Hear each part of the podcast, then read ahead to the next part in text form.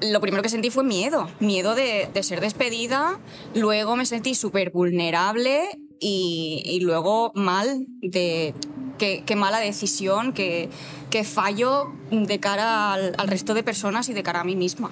¿Tú crees que si la baja hubiese sido por cualquier otra cosa que no fuera ansiedad, lo hubiese comprendido mejor tu jefa? Sí. Si yo llego y le digo, mira, es que me he roto el brazo, ningún problema. No me llama, no me insiste en que vuelva, no me juzga, no haría los comentarios de mm, esta chica, claro. Yaiza tiene 30 años. Su empresa la despidió cuando se reincorporó a su puesto de trabajo después de una baja por ansiedad. Según la Asociación de Mutuas del Trabajo, una de cada cuatro bajas laborales se piden por ansiedad aunque la relación entre el mundo laboral y los problemas de salud mental va más allá. Los expertos calculan que un tercio de las depresiones en la población activa se debe a la precariedad. Soy Ana Fuentes. Hoy en el país tengo ansiedad y mi jefe no me entiende.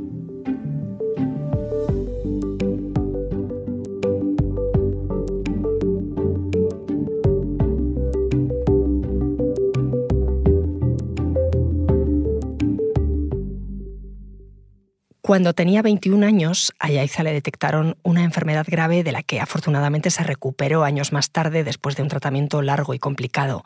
Ahora tiene 30 años. Para ella, como le contaba mi compañero Dani Sousa, una vida lo más normal posible pasaba por tener un trabajo. El trabajo era mi clavo ardiendo al cual agarrarme para yo sentirme una persona normal y útil para la sociedad. Pues yo tenía un, trabajo que es una mezcla de atención al cliente y marketing. Era un, ambiente muy bueno, muy divertido, porque todos en la empresa teníamos la misma edad más o menos. Hubo un, momento, al final eh, las secuelas de, la que me ha dejado la enfermedad me tomaron factura, empecé a tener más dolor de manos, empecé a tener dolor de ojos y mi, eso me, me causaba muchísima ansiedad. No me podían dar la baja por dolor, pero me la podían dar por ansiedad. Y sí, hasta que el médico no me dijo, es que tienes ansiedad, no dije, vale, sí es verdad, tengo ansiedad. Si ya bastante presión tengo de no coger ninguna baja debido a mi historial médico, pues ¿qué le voy a decir ahora? Entonces le dije pues que simplemente me habían dicho que me aconsejaban estar unos tres meses sin mirar la pantalla del ordenador y ya está. Y me llamó un día y le dije eso, que me habían dado una baja de tres, de tres meses y entonces su actitud cambió por completo y me dijo, ¿tres meses? No puede ser, no puede ser, pero ¿qué haces?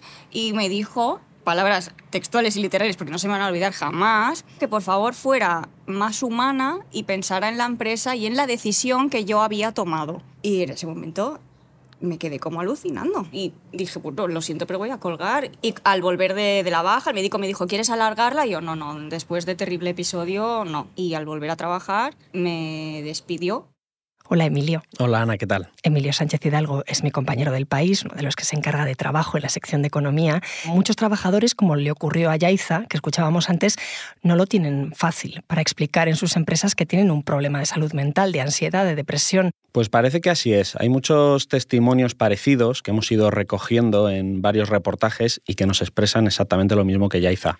Hay algunas empresas que ven a sus trabajadores pues eso, como algo que deben exprimir al máximo y se pierde un poco esa conciencia de que inevitablemente nuestra vida laboral influye en nosotros y al revés.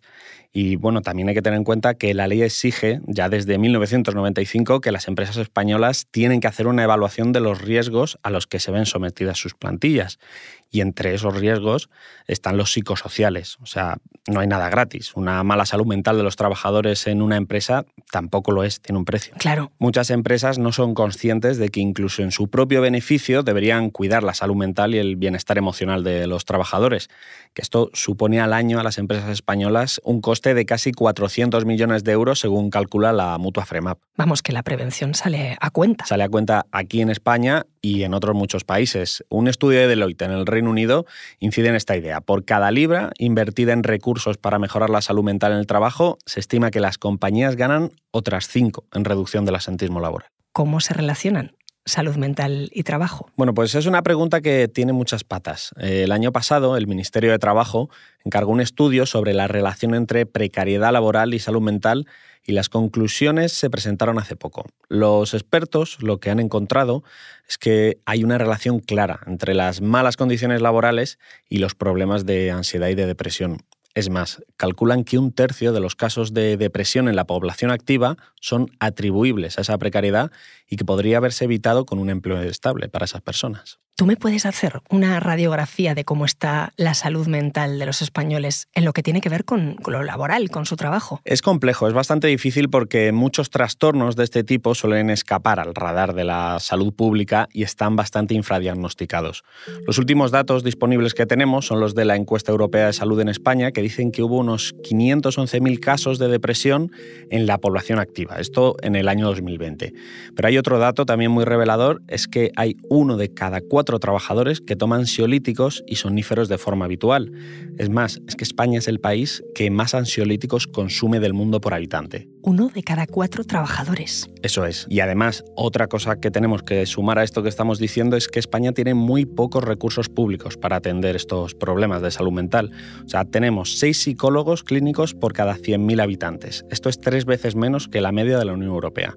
Y luego son 11 psiquiatras por cada 100.000 personas, que son cinco veces menos de lo que tienen en Suiza y la mitad de lo que tienen en Francia. Vamos, en resumen, que no hay profesionales que atiendan la salud mental, así que podríamos decir que ir al psicólogo se convierte casi en un privilegio de clase. Ahora me sigues contando, Emilio.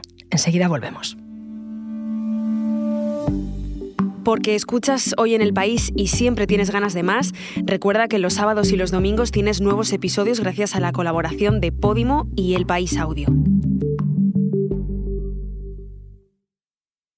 Emilio, estábamos hablando de ese estudio eh, que dice que un tercio de los problemas de salud mental que tiene la población activa está relacionado con jornadas largas, con salarios bajos, en definitiva, con factores que conforman la precariedad.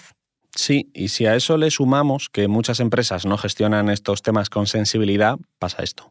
No le llegué a comunicar que yo tenía ansiedad porque me, me daba miedo pues a lo mejor en alguna reunión al final que nos quedamos charlando sí le hacía saber que tenía una carga de trabajo muy grande, que físicamente estaba cansada, que tenía muchas horas extra, porque eh, a veces no llegábamos y pues yo me quedaba. Y le decía, pues no, es que ayer estuve mm, dos horas más y estoy agotada, estoy un poco agobiada. Y ella como que se ofendía un poco. Y como yo veía que ella se ofendía, pues no invitaba tampoco a charlar más con ella. Yo le iba como dando pinceladitas, pero en el momento de la baja no le dije, mira, es por ansiedad. De hecho, pues en el momento le envié el papel, no me preguntó qué te pasa tampoco. ¿Por qué crees que se estigmatiza tener ansiedad? Porque no se entiende, porque no puedes describir en cuatro palabras qué es la ansiedad. Y si no la has sufrido, es aún menos fácil o, menos comprensible. No se puede cuantificar, cualificar. No, no puedes decir, eh, tienes mucha ansiedad, tienes poca ansiedad, porque cada persona la afecta de una manera. También eh, parece que te hace débil y a nadie le gusta sentirse débil. La gente te, te, ve débil como que has fracasado como, como persona, de ah, no has sabido gestionar una emoción, no has sabido gestionar una situación. Qué débil, no te quiero a mi lado.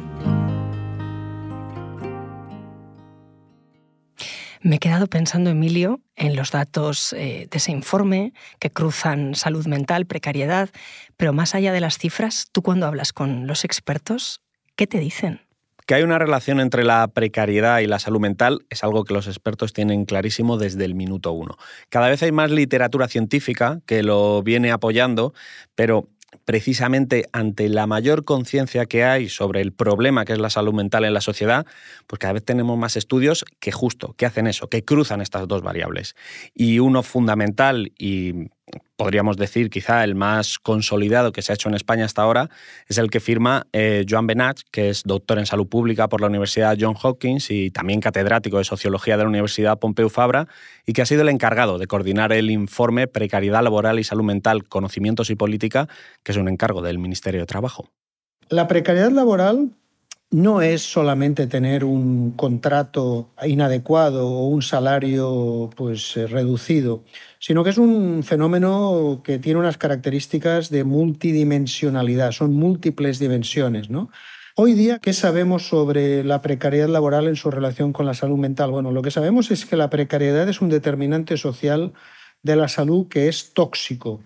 Sabemos que las personas precarizadas tienen entre dos y tres veces más riesgo de padecer problemas de salud mental.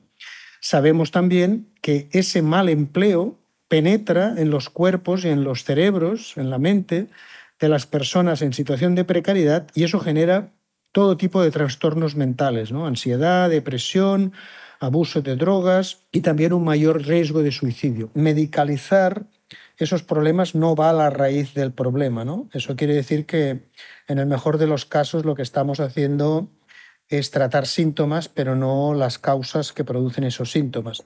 Y esto se ve muy claro con un ejemplo como es el caso del presentismo laboral, es decir, el hecho de que muchas personas, muchas trabajadoras y trabajadores tienen que ir a trabajar aún y encontrándose enfermas o encontrándose con una mala situación física o psicológica, ¿no? pues no podemos considerarlo como una sociedad sana. Lo que hay que decir es que la precariedad no es un fenómeno inexorable, no es una maldición bíblica, no es algo que tenga que ocurrir necesariamente. No podemos aceptar tener que ir a trabajar para simplemente vivir o existir, sino que hay que reclamar el poder trabajar dignamente en un medio que sea habitable, por tanto eso también tiene que ver con la crisis ecológica que estamos viviendo y además con una buena salud. Se trata de poder trabajar, como decían los viejos sindicalistas, poder trabajar y poder cantar mientras trabajamos.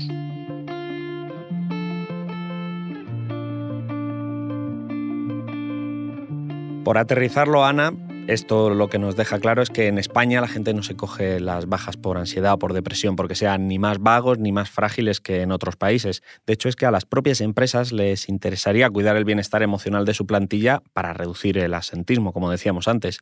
Y es que la evidencia científica lo que nos dice, lo que deja claro es que a mayor precariedad laboral, peor salud mental. O sea, no es algo individual, es un problema colectivo. Claro, la terapia, la ayuda médica puede ayudar a recuperar nuestra salud, a, parar si lo necesitamos, pero ¿qué pasa cuando el problema está en la empresa? No tenemos claro si los trabajadores que sufren ansiedad o depresión terminan dejando sus puestos de trabajo. Lo que sí sabemos es que tienen claro que eso, esa ansiedad y esa depresión que sufre, muchas veces está relacionada con esos puestos de trabajo y que es uno de los motivos principales para abandonar esos puestos si en algún momento lo hicieran. Y además es que tenemos estudios que corroboran esto. Uno de ellos es del portal de empleo InfoJobs y la Universidad ESADE, que han publicado un informe que revela que el motivo principal de la gente para dejar su trabajo es este, el de la salud mental, para protegerla. Por delante, por ejemplo, de mejores condiciones económicas o de un trabajo con mayores posibilidades de conciliación que a priori podrían parecer motivos mucho más obvios para cambiar de trabajo. Y todo esto tiene una relación muy evidente con todo el fenómeno laboral que hemos visto en los últimos tiempos, que es que hay muchos trabajadores muy precarios, cada vez hay más trabajadores que cobran mucho pero sobre todo muchos trabajadores que cobran muy poco. Cada vez hay menos trabajadores en las clases medias, en la parte central de la tabla salarial. Es una precariedad que también pues, empuja ese síndrome el del trabajador quemado, o sea, que la Organización Mundial de la Salud lo incluyó como enfermedad en enero de 2022, pero que España sigue sin reconocer en su catálogo a día de hoy, entre otros motivos porque establecer esa relación causa-efecto entre el estrés y la ansiedad continuada que sufre un trabajador y su desarrollo laboral es algo bastante complicado, aunque los jueces llevan ya años poniéndose del lado de los trabajadores y hay bastantes sentencias que lo reconocen. Y ante este panorama, em, ¿qué medidas propone esa comisión de expertos eh, que asesoró al Ministerio de Trabajo para mejorar esta situación? Pues ponen varias propuestas encima de la mesa. Dicen, por ejemplo, que deberíamos avanzar hacia una jornada semanal de entre 32 y 35 horas, algo que ahora está completamente en el debate público con el tema de la jornada de cuatro días a la semana. Luego también continuar mejorando en el salario mínimo, que ha crecido un 47% desde 2018, pero todavía tiene muchísimo margen que mejorar, y dotar de más recursos a la sanidad pública. Ya hemos dado antes los datos de la gran diferencia que hay entre nuestros recursos en la atención psicológica y el del resto de países europeos. En resumen, mejorar las condiciones laborales y una mejor sanidad. Emilio, gracias. Gracias, Ana me sentí súper súper desemparada y además, claro, si, por una parte sí pensaba, jolín, no tendría que haber estado de baja, no tendría que haber aceptado, pero por otra decía, jolín, si he estado dos años dándolo absolutamente todo, trabajando bien, con buenos resultados, ¿qué más puedo dar? Generación de cristal No, generación que entiende los valores, que sabe la importancia de las emociones, la importancia del bienestar, la importancia de saber comunicar, eh, de la empatía. Eh, si eso es de cristal, pues bienvenido sea el cristal.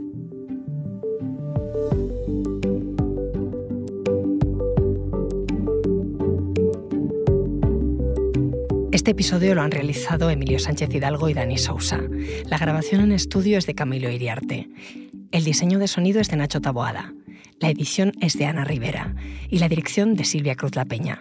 Yo soy Ana Fuentes y esto ha sido Hoy en el País. Mañana volvemos con más historias. Gracias por escuchar.